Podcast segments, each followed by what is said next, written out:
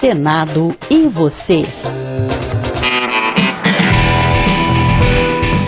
Olá, eu sou Celso Cavalcante e este é o Senado e você, que apresenta mensalmente as boas práticas de gestão e ações de responsabilidade social e ambiental promovidas e executadas pela instituição.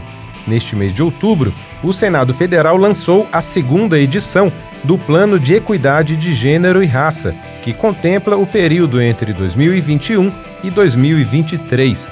Entre as novidades está a criação de um observatório de equidade no legislativo e também a ampliação do programa de assistência às mulheres em situação de vulnerabilidade econômica em razão da violência doméstica e familiar. Durante a solenidade de lançamento desse novo plano, a diretora-geral do Senado, Ilana Trombica, comemorou os resultados já obtidos pela casa na área da equidade. Que aqui a gente faz um trabalho diário, um trabalho de todos os dias e poucas vezes a gente olha para trás para a trajetória que já concluímos. Mas são nesses momentos que a gente vê que caminhamos muito e que temos hoje uma trajetória muito consolidada na área de gênero. E nesse plano, a área de raça, as questões LGBTQIA+, questões de gordofobia, questões de masculinidade estão mais contempladas do que na primeira iniciativa.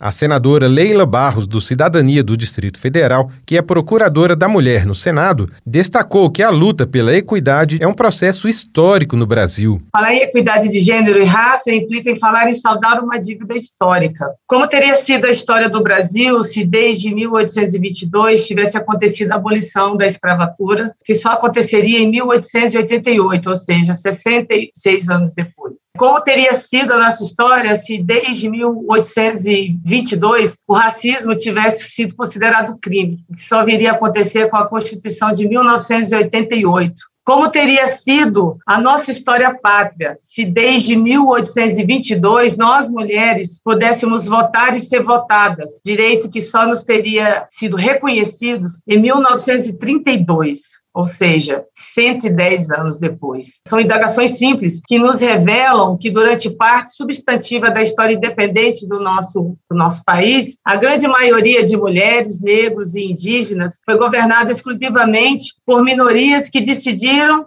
em seu lugar sobre todos os temas. Para a representante da ONU Mulheres no Brasil, Anastasia Desvincaia, o Senado assume uma posição de vanguarda ao incluir o tema da equidade como política de gestão institucional. Este tem sido um esforço importante para avançar a igualdade de gênero e raça e dos direitos humanos no Brasil, contribuindo para ações legislativas e formação de políticas públicas de elevada qualidade. E quem está conosco é a coordenadora do Comitê Permanente pela Promoção da Igualdade de Gênero e Raça do Senado, Maria Terezinha Nunes, que vai nos falar sobre as prioridades deste novo plano para o período de 2021 a 2023. Olá, Terezinha. Olá, como vai? Tudo jóia. Terezinha, o que esta segunda edição do Plano de Equidade de Gênero e Raça traz de novidades em relação ao anterior?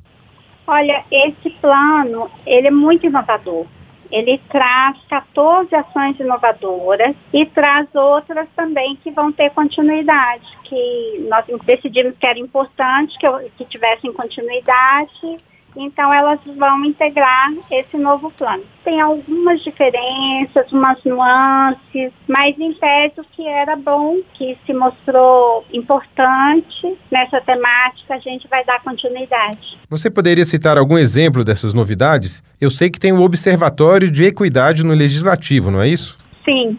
Nós vamos lançar uma página tipo um hot site, na página da Equidade, no site principal do Senado Federal, o Observatório Equidade no Legislativo. É uma proposta que veio, do GT de raça para a gente conhecer os parlamentares, homens e mulheres, né, do Congresso Nacional, Federal e Estadual, é, em termos de gênero e raça. Esses dados já existem, mas ele, essa página vai trazer num formato mais, é, digamos assim, mais direto. Mais amigável, assim? Mais amigável, digamos assim. Praticamente é essa informação, você trazer os dados de gênero e raça, né, candidatos as eleições, as últimas eleições e os eleitos. É mais um monitoramento. Né? Recentemente foram implementadas as cotas né, raciais na política. Parece que foi na última eleição nós tivemos a primeira experiência.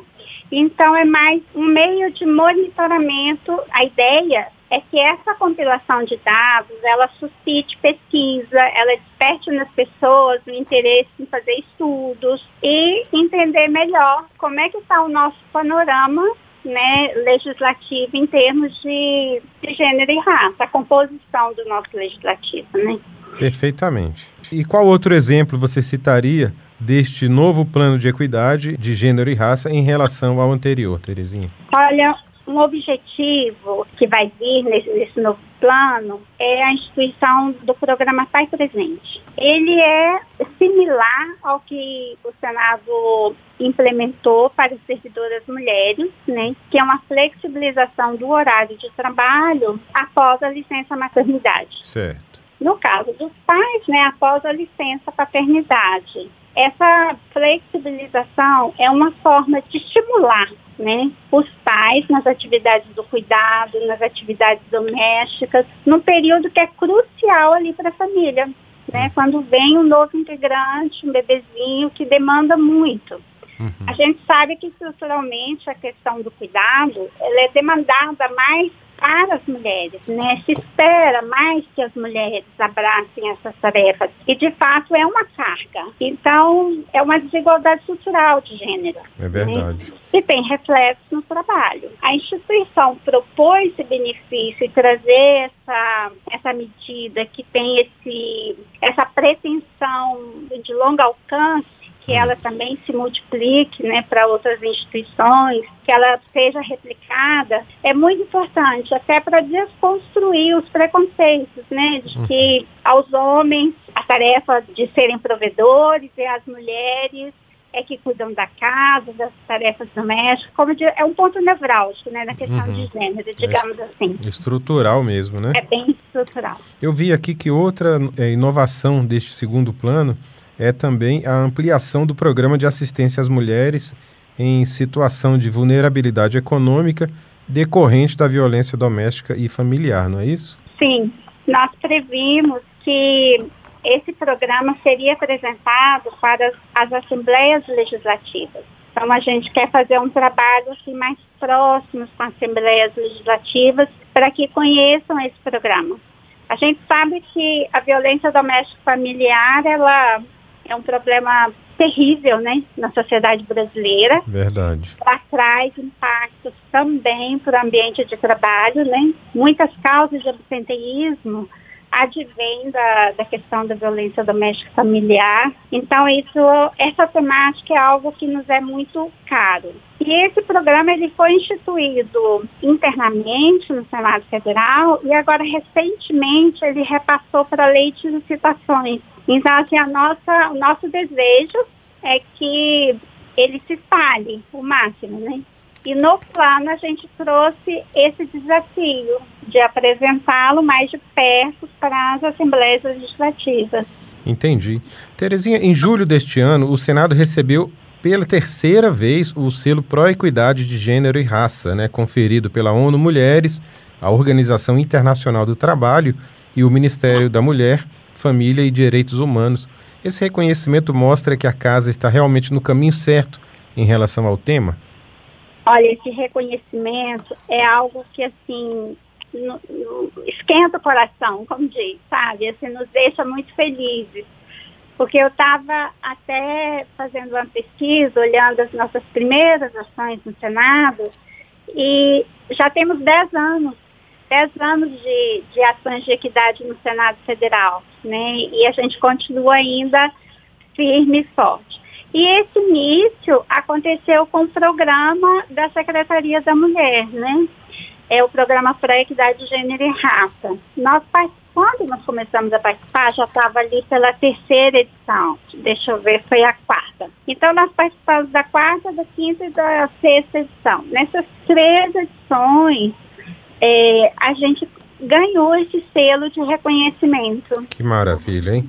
muito bom, muito bom mesmo. Ok, então, conversamos aqui com Maria Terezinha Nunes, que é coordenadora do Comitê Permanente pela Promoção da Igualdade de Gênero e Raça do Senado Federal. Maria Terezinha, a gente parabeniza você e sua equipe por esse trabalho aí à frente do comitê e agradecemos muito por sua participação aqui no Senado e você. Muito obrigada, eu é que agradeço. É uma satisfação. E esta edição do Senado e você fica por aqui. A você que nos ouve, muito obrigado pela audiência e até a próxima.